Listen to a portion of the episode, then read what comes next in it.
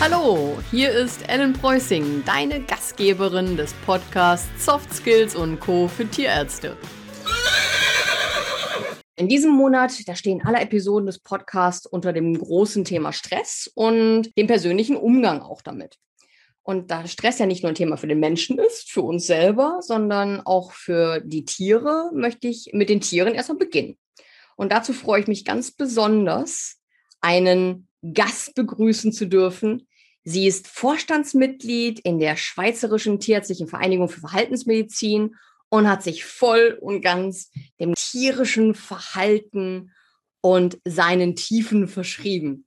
Ihr spezielles Thema ist das stressarme Handling in der Praxis und es geht aber dann nicht nur um ein stressärmeres Umfeld fürs Tier, sondern weil das ja auch immer miteinander verwoben ist, geht es natürlich ja auch um die Besitzer und auch fürs gesamte tierärztliche Team hat es viel Relevanz. Und seit zwei Jahrzehnten hilft sie bereits mit ihren Erfahrungen aus der Überweisungspraxis für Verhaltensmedizin Tierbesitzern direkt Probleme im häuslichen Umfeld zu lösen. Und außerdem arbeitet sie auch noch als kurative Tierärztin und weiß somit sowohl mit Pferden als auch Kleintieren, wie es denn im praktischen Alltag aussieht und wie man zum Beispiel Techniken wie Feel-Free-Prinzipien anwenden kann. Ich begrüße ganz herzlich bei mir heute Frau Dr. Marianne Fuller. Ja, hallo Ellen. Danke für die Einladung. Ich freue mich sehr, dass du da bist, weil das natürlich auch wieder ein Thema ist, was mir besonders am Herzen liegt, weil sowohl das Verhalten der Tiere, mit dem ich natürlich immer angefangen habe, mich sehr interessiert, als auch das Verhalten der Menschen und da dann auch Parallelen mitzuziehen. Und als Tierärztin, ich glaube, das betrifft wahrscheinlich auch alle Hörerinnen, da interessiert man sich jetzt selbstverständlich ja für die Tiere, folglich auch entsprechend für die Sprache der Tiere. Und das ist nun mal viel Körpersprache und viel Verhalten. Und wann hast du denn angefangen, dieses Fachgebiet als etwas ganz Besonderes für dich wahrzunehmen? Also eigentlich äh, hat mich das schon immer interessiert, schon als Kind. Ich weiß gar nicht, wann das angefangen hat. Und als ich mich dann ich hätte auch gut eigentlich äh, Biologie, Ethologie studieren können, wollte aber dann doch etwas Praktischeres. Ich fasse die Tiere eben auch gerne an und möchte sie nicht nur von Weitem beobachten. Habe mich dann eben für die Veterinärmedizin entschieden und habe dann auch schnell gemerkt, dass so Operieren und solche Chirurgie, solche Sachen nicht unbedingt mich stark fesseln. Und ich habe dann eigentlich auch mit dem eigenen Hund, ich hatte einen Hund, der sehr anspruchsvoll war, sagen wir mal. Und da kam auch sein Verhaltenstherapeut, der war Ethologe und das hat mich dann auch sehr fasziniert, wie man eben mit wenig äh, Eingreifen sehr viel Veränderung herbeiführen kann. Und dann gab es eben in der Schweiz eine Fortbildung für Tierärzte, Beurteilung von gefährlichen Hunden. Und ich habe dann das da mitgemacht.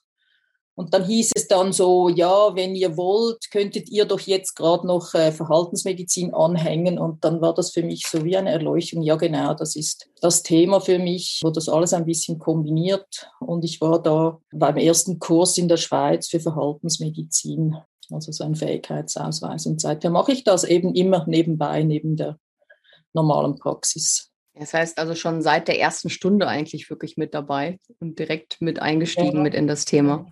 Ich finde das immer besonders auffallend, wenn man eine eigene Erfahrung hat. Das heißt, wie mit dem eigenen Hund jetzt, dann liegt einem das doch noch näher am Herzen. Ja, man hat so eine Verbindung dazu, die es einem dann noch erleichtert, es besser zu lernen, noch mehr aufzunehmen und das Ganze dann auch noch zu vertiefen. Also auch immer noch neben der Arbeit weiter reinzugehen in die Materie. Ne? Ja, und ich denke eben, es ist immer auch die zwei Seiten, auch wenn ich als Tierärztin sage, ja, mein eigener Hund, also ich weiß, wie es ist, wenn man den Hund verliert, wenn der euthanasiert werden muss. Ich weiß, wie das ist, wenn man die ganze Nacht aufstehen muss, weil er Durchfall hat. Und ich weiß jetzt eben auch, wie das ist, wenn man einen Hund hat, der ein Verhalten zeigt, der einem wirklich an die Grenzen bringt, oder? Und das, finde ich, hilft, das merken die Leute dann auch, wenn, wenn er ja. eben eigene Erfahrungen einbringen kann, oder? Ja, auf jeden Fall. Wie üblich haben wir es in der Tiermedizin neben diesem Spektrum der Verhaltensauffälligkeiten ja auch mit den verschiedenen Spezies zu tun. Hast du da eine Lieblingsspezies? Ist das der Hund, wie du es erwähnt hast, oder ist das eine andere Spezies auch noch, die du interessant findest? Meine Lieblingsspezies ist immer gerade diejenige, die ich gerade im Fokus habe, oder ob jetzt das ein Kaninchen auf dem Tisch ist oder Hund oder Katze, das äh, könnte ich jetzt gar nicht sagen. Ich hätte auch gerne Katzen, aber ich kann keine Katzen haben. Ich bin aber mit Katzen aufgewachsen, weil mein Mann allergisch ist. Ja. Großes Drama in meinem Leben. Immerhin in der Praxis. Genau. Wie viele Patienten siehst du denn so im Durchschnitt die Woche und gibt es vielleicht einen Erfahrungswert oder so Anhaltspunkte, über welchen Zeitraum die Behandlungen sich im Schnitt so erstrecken? Also das ist eben das ist sehr unterschiedlich. Manchmal habe ich einen Fall in der Woche, manchmal habe ich, jetzt im Moment läuft sehr viel. Da kann es auch sein, dass ich einen Tag vier Fälle habe und die muss ich dann eben noch mit meiner praktischen Tätigkeit da noch reinbringen. Und bei den Katzen ist es eigentlich so, ich gehe einmal nach Hause, schaue mir das alles an, gebe meine Empfehlung ab und dann bleibe ich einfach in Kontakt. Die Leute sagen mir, das das hat genützt, noch nicht genützt, dann haben wir Plan B und das gibt dann, das erstreckt sich dann vielleicht über mehrere Wochen. Bei den Hunden geht es halt je nach Schwere der Störung oder des Problems, kann das natürlich auch sogar über Jahre gehen, natürlich.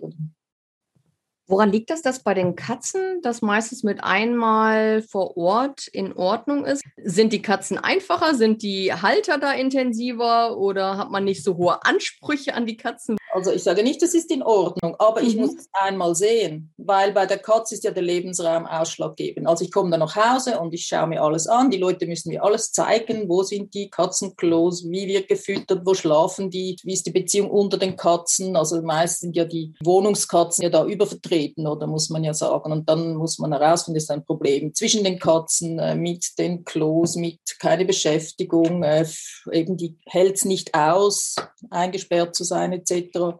Und das genügt es eben, dass ich das einmal sehe und einmal abkläre und dann schauen wir, was für Maßnahmen helfen. Aber es kann ja auch dann schlussendlich die Maßnahme sein, dass eine Katze umplatziert werden muss. Oder das ist auch eine mögliche Lösung. Ja, das ist natürlich immer die Lösung, die man als letzte anschauen möchte, aber die man natürlich auch nicht aus den Augen verlieren darf, ganz klar. Unbedingt, ja. ja. Bei uns Menschen geht ja die Demografie so in Richtung des Alters und bei den Tieren werden die ja auch immer älter und da hat man ja auch eingeschränkte Funktionen der Sinne. Das heißt, die können da nicht so gut sehen, vielleicht bei den, bei den Hunden noch verstärkt. Dann hören sie auf zu hören oder es, es wird zumindest eingeschränkt und alles ist etwas ähm, ja, weniger intensiv. Und dann kommt natürlich auch noch die, ähm, ähm, die Alterssenilität. Also wir selber haben eine Katze von 19 Jahren, die ziemlich fit ist und äh, kleine Kleinigkeiten hat, aber dieses typische Jaunen losgeht. Also sie bringt immer wieder ihre volle Stimme bei uns äh, zur Freude unserer, unserer Freude und unserer Nachbarn. Und wie, wie zeichnet sich das ab? Siehst du das auch bei den Patientenzahlen oder siehst du das auch so im Alltag, dass die Tiere älter werden und dass dadurch auch andere Verhaltensauffälligkeiten entstehen? Ja, ich habe schon den Eindruck, dass auch Hunde vor allem älter werden. Also wir sehen jetzt mehr 15-, 16-jährige Hunde als früher, das würde ich schon sagen. Und die kognitive Degeneration ist da natürlich schon ein Thema. Dort ist es manchmal so ein bisschen schwieriger, das herauszufinden oder bei den Leuten das zu erfragen, wenn sie nicht wirklich direkt ein Problem haben sagen, jetzt ist der Hund plötzlich unsauber oder er kann nicht mehr alleine sein oder, oder will im Schlafzimmer schlafen und vorher hat er das nicht gewollt etc. Bei den Katzen ist es vielleicht noch ein bisschen weniger auffällig so, aber das ist schon ein Problem, dass sie dann die ganze Nacht schreien. Das ist ja das Vokalisieren in der Nacht was ja sehr belastend ist, oder? Und ich denke dann manchmal schade, wenn man die Katze so lange hatte und ein Familienmitglied und am Schluss treibt sie einem in den Wahnsinn, weil man nicht mehr schlafen kann. Und das ist eben wichtig, dass man das wirklich abklärt, dass man schaut, ob es ein gesundheitliches Problem ist, dass man wirklich das Medizinische abklärt. Und dann haben wir so verschiedene Medikamente und dann gibt es Katzen, die sagen nichts, ich nehme nichts vorher sterbe ich, bevor ich irgendeine Tablette schlucke. Und das macht es eben nicht einfacher. Den Hunden kann man ja eher dann etwas geben, aber die Katzen, die sind da manchmal sehr stur, sagen wir mal so, und fressen gar nichts. Ja, die können dann auch immer gut äh, Sachen auswickeln. Da muss man schon auch natürlich ein bisschen erfindungsreicher sein. Aber es gibt auch Hunde, die das natürlich auch ganz gut schon rausgefunden haben. Ja, ja, aber schon weniger als Katzen, oder? Ich finde ja auch immer wieder ganz spannend, in dieser ganzen Entwicklung in der Praxis wird auch immer mehr davon gesprochen, dass zum Beispiel Siegel vergeben werden, katzenfreundliche Praxen, das Wartezimmer getrennt aufgesetzt werden für Hunde, für Katzen. Es geht immer um das Grundthema der Stressreduktion. Mhm. Und das mhm. ist ja auch heute so ein bisschen das Thema, was ich mit ansprechen wollte. Welche Maßnahmen gibt es denn noch, welche man vielleicht immer wieder sieht, die nicht sinnvoll sind? Und was könnte man anstelle derer denn tun im Alltag? Also man muss sich einfach bewusst sein, dass der Stress fängt ja schon zu Hause an, wenn man zum Beispiel die Katze in die Transportbox verfrachtet. Und eine Studie hat gezeigt, dass ein Drittel der Katzen nach einmal transportiert werden zum Tierarzt, wissen, dass diese Transportbox nichts Gutes verheißt. Oder wichtig ist, dass es eine Transportbox ist, die ich auseinandernehmen kann, ich habe gerade heute seit langem wieder mal, äh, konnte ich das nicht und dann musste ich die Katze so rauszerren und dann weiß ich, das ist für die Katze jetzt schon ein enormer Stress. Die Leute die sehen ja. nicht, dass das für die Katze ein großer Stress ist. Oder wenn sie diese Käfige haben, wo die Katze so gut sichtbar ist, dann bekommen sie bei uns im Wartezimmer ein Tuch, das sie drüber legen können, weil die Katze ist in einem Käfig und wenn sie dann alle sehen, ist die gestresst und wenn sie da zugedeckt ist, dann ist sie weniger gestresst, weil sie denkt, man sieht mich ja nicht. Das sind so Kleinigkeiten, die man auch, wir haben auch ein kleines Wartezimmer, wir haben keine Trennung von Hunden und Katzen und wenn die Katze dann wenigstens zugedeckt ist und die Leute, das muss man denen wirklich sagen, oder? Und ich sage, ja, machen Sie doch ein altes Tuch und, und so, dass das nächste Mal eben Sie das schon bringen mit dem Tuch etc. Oder der Hund wird nicht reingezerrt, der Hund wird reingelockt oder reingetragen. Das sind so Kleinigkeiten, wo für das Tier sehr wichtig sind muss man eben dem Besitzer sagen. Das ist dann nicht der Tierarzt oder die TPA, sondern der Besitzer sollte dann schon sensibilisiert werden, wo der Stress beim Tier anfängt. Und ganz viele Katzenbesitzer kommen nicht mehr zum Tierarzt, weil sie die Katze nicht in den Transportkorb bringen. Oder? Das kann dann effektiv tierschutzrelevant sein, wenn ich die Katze nicht behandeln lassen kann, weil ich die nicht dahin bringen kann. Oder? Kann ich da als, als praktischer Tierarzt tun, um die Besitzer darauf vielleicht hinzuweisen? Was können sie der Einfachheit halber machen? Wir haben auch ein Merkblatt äh, geschrieben vom STVV, mhm. wo Tipps für äh, Tierbesitzer sind, Hunde und Katzen, wie man eben den ganzen Tierarztbesuch was mit weniger Stress machen kann. Und da auch schon mal so ein Überblick für Tierärzte. Also es gibt eins für ähm, Tierbesitzer und eins für Tierärzte. Und das ist bei der SKG als Positionspapier aufgeschaltet. Und da sind eben wirklich Kleinigkeiten. Ein neuer Korb, nicht der alte Bastkorb, wo man die Katze rauszehren soll, sondern ein neuer Korb, wo man eben zerlegen und die Katze dann äh, stressarm rausnehmen kann. Das sind eigentlich Kleinigkeiten, oder? Mhm. Oder der Hund, guti, guti, guti, guti, guti, guti, oder? Das ist einfach das A und O und hilft sehr viel. Und das kann jetzt jeder. Da muss man eigentlich keine Spezialausbildung machen, um dem Hund Goodies zu füttern. ja, das auf jeden Fall. Ich werde auf jeden Fall das äh, Positionspapier verlinken, dass das auch jeder finden kann ohne Probleme. Wie sieht das aus? Ich habe das immer schon oft genug mitbekommen, dass eine erhöhte Position für die Katzenkörbe auch angeboten wird. Bringt das wirklich deiner Meinung etwas? Oder auch, dass man zum Beispiel zu Hause schon den Korb irgendwie eine Woche vorher hinstellt und als Möglichkeit anbietet, Produziert das mehr Stress oder ist das wirklich so die Eingewöhnung daran, dass es mehr als ein Möbelstück anerkannt wird? Also wir empfehlen eigentlich, dass man den Korb integriert, der immer dort steht als Liegeplatz und dann ab und zu eine Übung macht, dass man da Goodies reinwirft oder wenn sie reingeht, dann gibt es ein wildes Spiel und so. Wobei man wirklich aufpassen muss, die Katzen, die können ja auch Gedanken lesen, oder? Und die merken dann schon, aha, heute ist es eine Übung und äh, morgen ist es jetzt keine Übung, oder? Aber das hilft sicher, also auch die Idee, dass eben der Katzenkorb nicht das Ding aus dem Keller ist und wenn das kommt, dann heißt das Böses, sondern das ist ein Teil vom Zuhause und dass man das mitnimmt. Das ist eigentlich so ein bisschen die Empfehlung heute. Und sicher, ich sage immer, den Leuten stellen Sie den, den Korb auf die Bank oder auf den Tisch, nicht auf den Boden. Das ist sicher für die Katze äh, besser und eben dann mit dem Tuch zugedeckt, dass sie eigentlich das Gefühl hat, ich bin in einem Versteck, aber, sie, aber ich sehe noch ein bisschen raus, oder? Aber mich sieht dann niemand. Und dann sicher nicht, eine Katze ist im Wartezimmer in ihrem Korb und der Hundebesitzer kommt raus und der Hund geht zum Katzenkorb und ich sage zum Hundebesitzer, lassen Sie Ihren Hund bitte nicht dahin, die Katze gestresst ist, dann sagen sie mir, ja. ah, mein Hund ist gewöhnt an Katzen, das macht dem nichts. Und dann muss ich sagen, ja, aber die Katze, es geht um die Katze und das staune ich immer. Das ist ja auch unglaublich, dass man das so vielen Hundebesitzern sagen muss, passiert regelmäßig. Ja, das kenne ich auch aus der Erfahrung, dass man das auch immer wieder ansprechen muss. Man, man denkt vielleicht einfach gar nicht darüber nach. Und das ist vielleicht auch Nein, ganz gut. Ja. Sie denken an ihren Hund. Sie sind eben, ja. sie sind mit ihrem Tier beim Tierarzt und fokussiert auf ihr Tier und der macht ja den Katzen nichts oder die Katzen machen ihm genau. nichts. Das ist so der eigene Fokus, die eigene Haltung darauf. Da sieht man auch wieder, wie man als Mensch so gestrickt ist. Du benutzt ja auch die Fear-Free-Methode. Gibt es da so spezielle Ansatzpunkte, die man in der Praxis anwenden kann und die vielleicht nicht nur den Tieren helfen, sondern die auch direkt dem Tierärzte-Team helfen können? Also das war eigentlich so meine erstaunlichste Erkenntnis. Also ich habe eigentlich schon immer versucht, stressarmes Handling zu machen. Also einfach, ich wollte das Tier möglichst wenig stressen, möglichst wenig Schmerzen verursachen. Aber auch ich habe mit Zwangsgriffen gearbeitet und habe dann gemerkt, dass man eben, wenn man das weniger macht, dass das eigentlich die Tiere kooperativ äh, werden. Aber ich hatte so ein bisschen Mühe eben den Leuten, wenn ich jetzt sage, ja, jetzt messe ich noch Temperatur und dann war das Tier sehr unkooperativ und dann dachte ich, ja, ich brauche das ja gar nicht unbedingt und dann dachte ich, ja, was denkt jetzt der Besitzer? Jetzt will sie Temperatur messen und dann tut das Tier ein bisschen doof und dann macht sie es nicht. Und jetzt stehe ich eben hin und sage, ja, das ist jetzt nicht entscheidend. Ich verzichte auf diese Temperaturmessung. Ich versuche das vielleicht später, aber es spielt jetzt keine Rolle für das weitere Vorgehen. Ich lasse das sein. Und das akzeptieren die Leute, oder? Wenn ich das so sage, oder?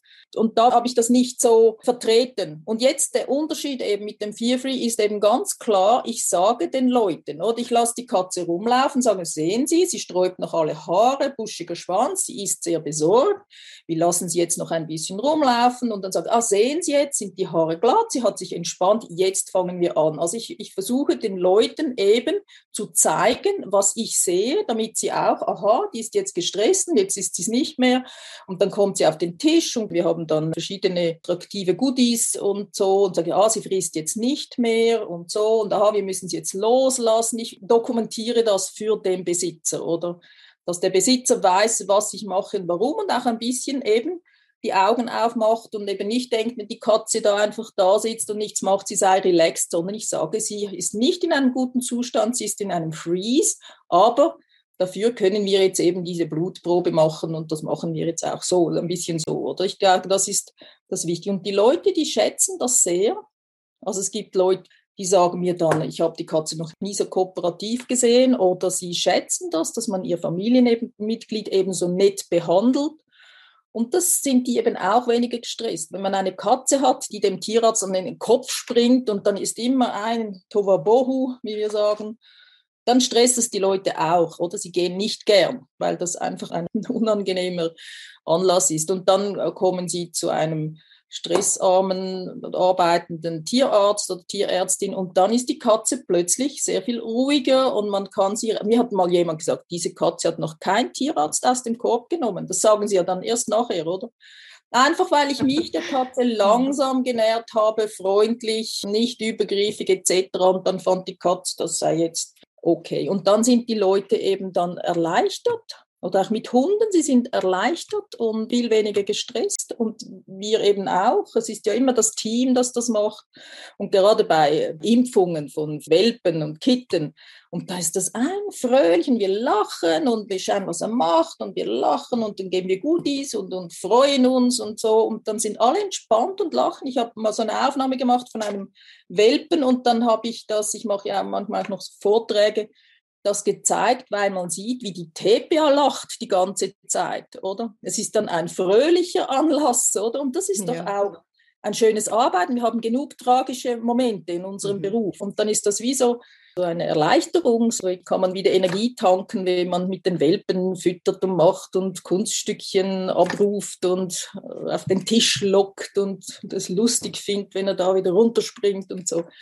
Und das äh, ist eben auch äh, eine viel angenehmere Art zu arbeiten, weil ich versuche, dem Tier eine möglichst positive Erfahrung zu geben und nicht, ja, jetzt tu nicht so blöd, das ist nicht so schlimm, diese Einstellung, oder? Das ist natürlich ein ganz tolles Beispiel auch, wie man mit der Kommunikation arbeiten kann. Weil im Endeffekt haben wir hier ein Win-Win-Win. Weil alleine nur dadurch, dass man konstant kommuniziert, dass man ganz transparent ist, dass man offen ist. Das Tier hat natürlich den unglaublichen Gewinn, es erfährt eine Atmosphäre, der Besitzer entspannt sich, Tierarzt entspannt sich Man hat so ein bisschen Zeit, auch runterzukommen. Das heißt, beim nächsten Mal wird es mit einer hohen Wahrscheinlichkeit leichter sein. Und die nächsten Male, gerade wenn man mit Welpen anfängt, dass man gar nicht erst diese Angst, diesen Stressmoment aufbaut, wo natürlich der Besitzer schon angespannt ist und denkt, oh, mit dem alten Hund, der hat sich dann ganz steif gemacht und der wollte nicht auf den Tisch und ach, und jetzt haben wir das dann wieder. Das heißt, er überträgt das. Und selbst wenn man jetzt diese Zeit aufwendet, das ist ja ein bisschen zeitaufwendiger. Ich glaube, da brauchen wir nicht ja, drüber zu diskutieren. Ja. Aber ich glaube schon, dass man diese Zeit nachher auch wieder rausbekommt, einfach weil das Tier nachher relativ einfach handelbar ist bei den nächsten Besuchen, die dann kommen. Und der Besitzer, alleine durch diese gute Kommunikation, durch dieses offene Miteinander umgehen und auch dieses Gefühl füreinander, dass man emotional mit diesem neuen oder alten Familienmitglied umgeht, dass man dieses, ich sag jetzt auch mal, vielleicht auch dieses Schema erfüllt der Tierärztin, die halt gerne sich mit den Tieren auseinandersetzt und sich auch noch gerne mit den Besitzern auseinandersetzt, weil das ist ja nicht unbedingt immer gegeben. Das ist ja so ein Teil meines äh, Berufes auch. Eigentlich. ja, genau. Sein, ja. Ne. Von daher haben wir eigentlich dann alle drei Parteien sehr positive Erfahrungen damit. Finde ich eigentlich ein sehr, sehr schönes Konzept. Natürlich gibt es immer noch die Leute, die, wenn ich dann so langsam zum Tier hingehe und sage, sie müssen keine Angst haben, denke ich, um Gottes Willen, jetzt denkt er, ich hätte Angst, weil ich mich quasi äh, sanft nähere oder wo ich die Leute fast physisch davon abhalten muss, die Katze aus dem Korb zu schütteln oder wo das einfach so gewohnt sind, oder man macht das so. Aber unter dem Strich hat es, also die Leute schätzen das, den Leuten fällt das auch auf. Es gibt Leute, die sagen, so was habe ich noch nie gesehen und das freut mich natürlich dann besonders.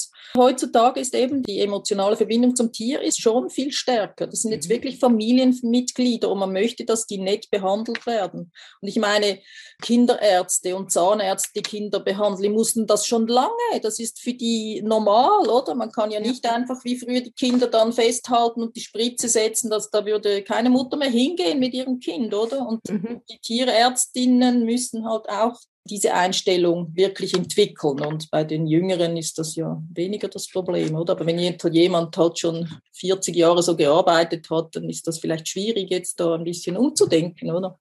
die alten eingeschlissenen Gewohnheiten, die sind natürlich sehr schwierig abzulegen, gar keine Frage. Apropos Gewohnheiten.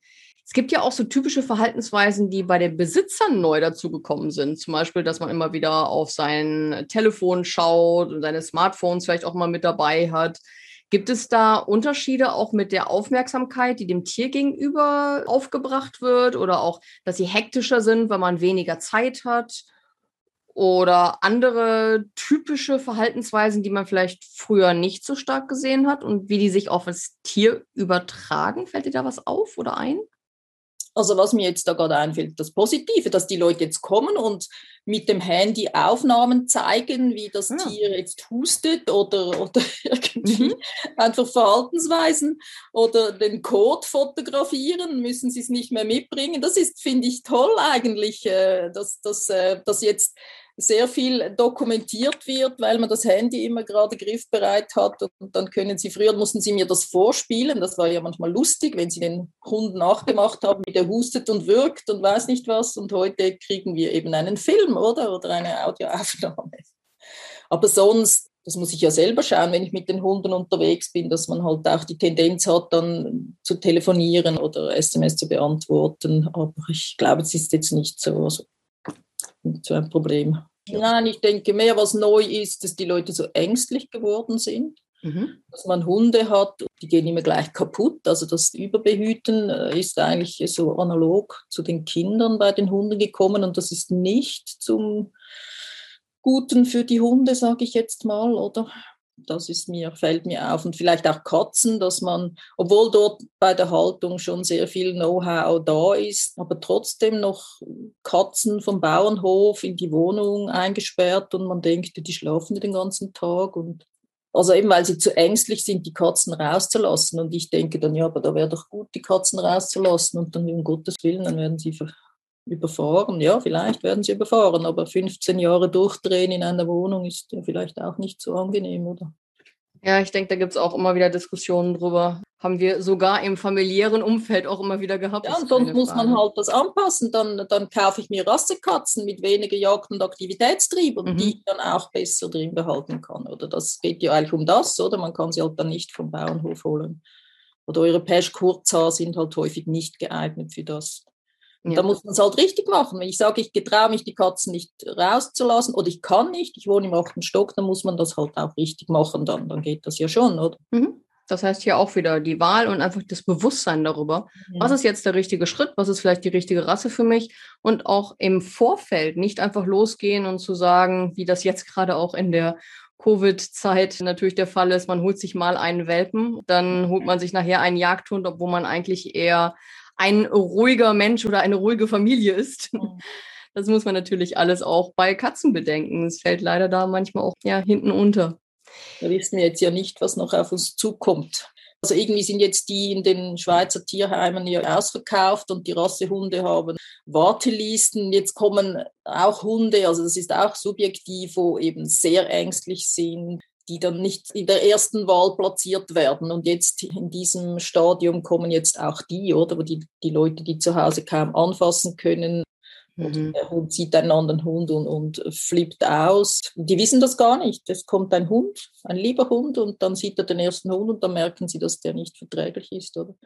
Das sind jetzt so die Hunde, die dann eben nicht in erster Linie platziert worden sind und jetzt auch noch eine Chance kriegen, weil es zu mhm. wenig hat.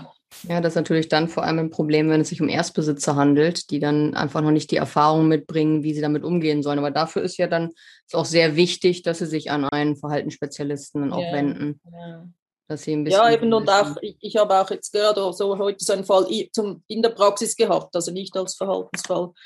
Und ich habe gesagt, ich würde jetzt nicht einen Hundetrainer beiziehen, sondern einen Verhaltensmediziner, weil der Hund Medikamente braucht, oder? Das ist ein bisschen mhm. was, oder? Ja.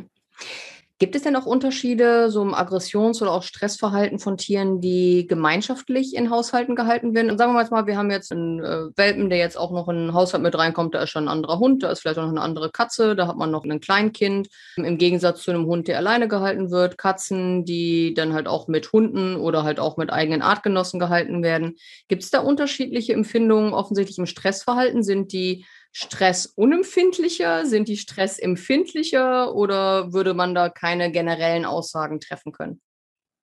Nein, ich denke, wenn ein Welpe, der normal ist, in so einen Haushalt kommt, dann wächst er ja so auf und, und lernt das. Es ist manchmal ein Problem, halt Katzen vielleicht auch Wohnungskatzen mehr, wenn dann plötzlich ein Baby kommt, einfach nur schon von der ganzen Geräuschkulisse, dass die dann ein Problem haben. Jetzt untereinander ist einfach so, je mehr Katzen zusammenleben müssen, desto größer ist die Wahrscheinlichkeit von Stress im Zusammenleben, sagen wir das mal so. Vor allem, wenn sie dann auch nicht nach draußen können, oder? Ja, also die Leute nehmen dann noch eine Katze dazu und noch eine und sehen dann gar nicht, dass eigentlich eine andere Katze sehr leidet unter dem, oder? Und gemobbt wird. Das erstaune ich manchmal. Ich werde geholt wegen einem Problem. Katze pinkelt aufs Bett. Und dann analysiere ich die ganze Situation und sage, ja, aber sie mobbt ja auch noch diese Katze da. Also die ist ja auch unglücklich. Also wir haben zwei Probleme. Eine Katze, die pinkelt, warum auch immer dann, mhm. aber eine andere leidet. Aber sie leidet eben still und nicht, indem sie noch auf, aufs Bett uriniert. Oder? Das heißt, hier auch wieder, ich sag mal, die natürlichen Bedürfnisse mit einzusetzen. Einfach die territorialen Bedingungen, was für Platzverhältnisse man hat, was für eine Rasse man hat, dass man ja auch wieder damit zurück ja, und, und das sind so Zwangswege, oder? Ich sage manchmal, mhm. kommen die aus miteinander, ja, das sind Geschwister, dann sage ich, ja, so, ich möchte jetzt auch nicht noch immer mit meinem Bruder zusammenleben. Also, wie wenn das eine Garantie für Verträglichkeit wäre. Und dann sage ich, also ich würde jetzt ehrlich gesagt ausziehen, wenn ich mit jemandem zusammen wohnen würde, der, der mich mobbt. Ich tue das sehr oft vermenschlichen, dass die Leute das bewusst sind, dass mhm dass das für die Katze das Gleiche ist. Die Menschen sagen, ihr zwei lebt jetzt zusammen und wenn sie nicht auskommen, können die nicht weg, oder? Und dann kann es halt sein, dass man auch mal sagen muss, jetzt äh, würde ich die umplatzieren, oder? Mhm, ja, ganz klar, dass man das einfach immer noch als Option da hat. Einige Verhaltensweisen, wir haben jetzt gerade über Verhaltensweisen gesprochen, die durch das Miteinanderleben im gleichen Haushalt entstehen. Aber es gibt ja auch immer mal wieder Verhaltensweisen, die durch verdeckte Krankheiten ausgelöst werden, aber dann von den Besitzern gar nicht als solche erkannt werden, sondern dann heißt es, naja, die hat dann einfach da Probleme. Nehmen wir zum Beispiel auch mal das Urinieren irgendwie auf ungewöhnlichen Flecken. Das kann ja sowohl verhaltenstechnisch als auch krankheitsbedingt natürlich auftreten. Gibt es denn eine Faustregel oder vielleicht klare Indikatoren, die man da nehmen kann, was halt durch Krankheit oder Schmerz ausgelöst ist? Oder gibt es ein Verhalten, was grundsätzlich verhaltensinduziert ist? Also ich denke, wenn jetzt äh, ein Mehrkatzenhaushalt markiert wird, dass da die Wahrscheinlichkeit, dass äh, ein medizinisches Problem dahinter ist, ist doch eher klein, denke ich jetzt, mhm. oder? Aber sonst ist das Vorgehen schon. Ich habe eine Verhaltensstand, unerwünschtes Verhalten, dann wird zuerst medizinisch abgeklärt, oder? Und wenn ich dann zuerst komme, kann es dann sein, dass ich sage, ich möchte gerne, dass noch ein Blutuntersuch gemacht wird, Urin, also die Blase abgeklärt wird oder so, dass man eben medizinische Probleme ausschließen kann. Gerade wenn es ältere Katzen, eine zwölfjährige Katze plötzlich anfängt, unsauber zu werden und es hat sich nichts geändert, dann ist ja die Wahrscheinlichkeit, dass ein medizinisches Problem dahinter ist, größer als eine zweijährige Katze äh, plötzlich anfängt zu markieren, nachdem eine dritte gekommen ist oder irgendwie so. Oder. Aber prinzipiell ist es schon so, dass wir eigentlich, also wenn ich mit Fell überwiesen habe, ist es für mich eigentlich am angenehmsten, wenn das von der Praxis sagen, wir haben das medizinisch abgeklärt, wir haben Blutuntersuch gemacht, Blase untersucht, jetzt kommt die Verhaltensmedizinerin, oder? Mhm. Gibt es denn so ein generelles Konzept, vielleicht nochmal Kaninchen und Meerschweinchen mit dazu zu nehmen oder halt auch Pferde? Du behandelst ja auch Pferde. Hunde, Katzen, gibt es da sinnvollerweise etwas, was Einzug halten sollte in alle Kliniken und Praxen? Zu welchem Anteil bezieht sich das dann auf das Verhalten des tiermedizinischen Personals, also der TFAs, TPAs und der Tierärzte? Oder der Besitzer und inwiefern denn auf infrastrukturelle Maßnahmen, vielleicht gerade für die Praxisbesitzerinnen, die jetzt auch zuhören und denken, na, soll ich hier vielleicht noch was machen, irgendwie im Wartezimmer oder im Behandlungsraum oder nicht? Ich glaube, das Wichtigste ist, dass einfach der Fokus immer auf dem Patienten ist, oder?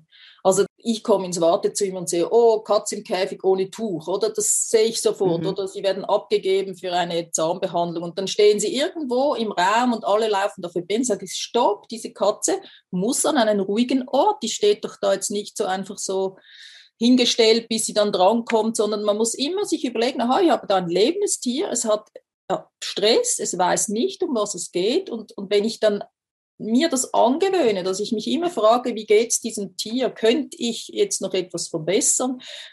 Muss ich jetzt schnell eine Pause machen? Lasse ich es schnell rumlaufen, dass es sich wieder entspannt etc. Ich denke, dann macht man schon sehr vieles richtig, wenn man sich einfach immer fragt, wie geht es dem Tier? Und was könnte ich jetzt noch machen, dass es ihm besser geht und muss ich das jetzt machen? Ich meine, wenn ich die Kanüle im, in der Vene habe und das Blut fließt und ja. die Katze fängt an, dann sag nicht Stopp, wir fangen neu an, dann muss man sie halt kurz halten, oder? Mhm. Aber sonst, wenn sie sich anfangen zu wehren, dann lässt man los, weil wir wissen, dass Kontrolle über eine Situation ist äh, stressreduzierend. Also früher haben wir dann gesagt, jetzt muss man halt mal richtig halten, heute sagen Stopp, loslassen, neu anfangen, das Tier lernt, aha, ich kann sagen, ich möchte das nicht, also warte ich mal ein bisschen länger. Und das ist eigentlich das A und O. Wie geht es dem Tier? Wie könnte ich jetzt noch ein bisschen Stress hat es, wie viel Stress hat es und wie könnte ich den Stress reduzieren? Aha, ich biete noch etwas zu essen an, dann nehme ich halt den Schlagrahmen, wenn es keine Drimis mehr frisst und so. Und diese Einstellung, denke ich, die führt dann eigentlich zum Rest, sagen wir es so. Das heißt eigentlich das Gleiche wie mit dem Menschen. Man muss einfach auf ihn eingehen, man muss kommunizieren, man muss schauen, was braucht er gerade in der Situation. Ist es ein sehr aufgebrachter Patientenbesitzer, dann gehe ich auch anders mit dem um, als wenn der halt also negativ aufgebracht ist oder jemand, der eine Euthanasie befürchtet oder vielleicht auch schon sehr emotional daherkommt, weil er eben so unsicher ist, was vielleicht gerade mit dem Tier los ist. Genauso gehe ich ja dann auch mit dem Tier um einfach es zu beobachten und darauf dann zu reagieren, beziehungsweise die Aktion zu übernehmen, die passend ist zu seinem Verhalten. Genau, und wir arbeiten jetzt ja auch neu oder neuer, früher hat man ja das nicht, mit äh, Prämedikation, also dass mhm. ich den Besitzern ein angstlösendes Mittel nach Hause gebe und zwei Stunden vor der Konsultation geben sie das ein, damit eben das Tier dann schon mal ein bisschen stresstoleranter ist, wenn es kommt, oder? Mhm. Dass man eher etwas machen kann. Und wenn man dann merkt, ja, ich müsste das einwickeln und Nackengriff und weiß nicht was, äh, dann heißt, dann machen wir eben eine Sedation. Und den Leuten sagt, aber dass man jetzt eben auch mehr mit solchen Sachen arbeitet. Und das ist bei den äh, Tierärzten stößt das dann auch immer wirklich auf Interesse, dass man jetzt also Medikamente abgeben kann äh, und welche Dosierung, dass die Tiere eben eine Chance hat. Gerade bei Katzen wirkt das sehr gut dass die ruhiger sind, dass man das machen kann, was man möchte, ohne dass die Katze irgendwo an der Decke klebt, oder? Ja, ich denke auch gerade das proaktive Verhalten, das gibt natürlich auch wieder so ein bisschen das Gefühl von Kontrolle. Vielleicht sind da ja auch dann Patientenbesitzer dabei, die sagen, ach Gott, im Auto ist das schon immer so ein großes Theater. Und genau durch diese Prämedikation kann ich das natürlich dann auch unterbinden und vielleicht dadurch auch dann auf Dauer die Angst nehmen. Da sind wir wieder bei dem Fear Free. Haben wir ja auch ja. wieder mit in dem Konzept. Und die Akzeptanz ist auch deutlich größer geworden. Als ich angefangen mhm. habe mit der Verhaltensmedizin und gesagt, ja, ich würde jetzt da ein Psychopharmakon empfehlen und die Leute so, ja, also quasi sicher nicht, das würde ich nie geben. Und heute kommen sie manchmal und sagen, ja, mein Tierarzt hat gesagt, sie verschreiben noch ein Medikament, oder? Oder sagen mhm. ja, ich nehme das gleich oder ich nehme auch ein Antidepressivum. Also die Akzeptanz ist sehr viel größer. Und bei dieser Prämedikation, weil die Leute merken ja, sie kommen so an den Anschlag, nur schon die Katze in den Korb zu bringen. Und da kann es auch mal sein, wenn sie dann beim Empfang oder sage sag ich dann, ja, äh, sie bekommen ja jetzt noch ein angstlösendes Medikament mit und da sitzt die nächste Kundin und sagt, oh, das möchte ich auch, oder? Also das hat sich jetzt schon geändert. Also früher waren die Leute Leute da etwas zurückhalten damit so Medikamenten. Ja, genau. Ich habe jetzt gerade noch so einen aktuellen Fall, der mir noch ja, sehr präsent ist.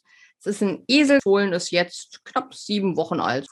Und das ist ziemlich, ich sag jetzt mal, überaktiv. Das zwickt und ist dominant in seinem Verhalten. Was könnte man hier jetzt zum Beispiel tun, dass man vielleicht den Besitzern auch noch einen Tipp gibt, also da ist halt schon auch wichtig, dass die erwachsenen Tiere das, die Fohlen erziehen, oder? Mhm. Also bei Eseln kenne ich mich jetzt da weniger aus, oder?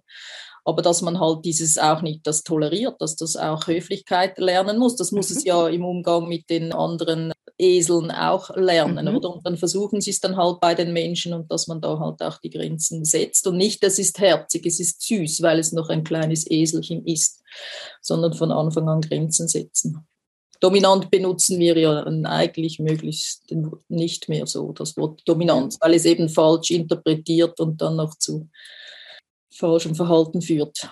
Ja. Sagt, der Hund ist dominant, oder? Klar, das stimmt. Nein, also der ist schon. Ganz los wahrscheinlich und rüpelhaft so. Ja, ist rüpelhaft, genau. Der steht mit einer anderen Stute zusammen mit Fohlen und das ist ein bisschen älter und der wird schon in seine Schranken gewiesen, aber gerade mit der Besitzerin, die bei der Geburt auch mit dabei war, ja, die wird sehr rüpelhaft angegangen.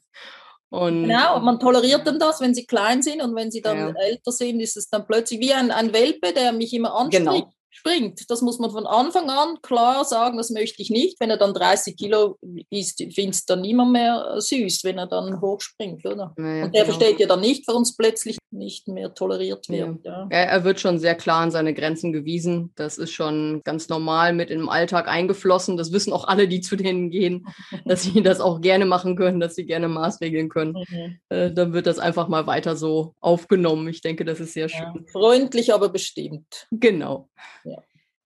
Wenn es jetzt noch eine Frage gibt, die ich nicht gestellt habe, aber du, du gerne beantworten würdest, kannst du die jetzt stellen und selber auch beantworten. Nein, da fällt mir jetzt nicht einfach so schnell was ein. Mhm.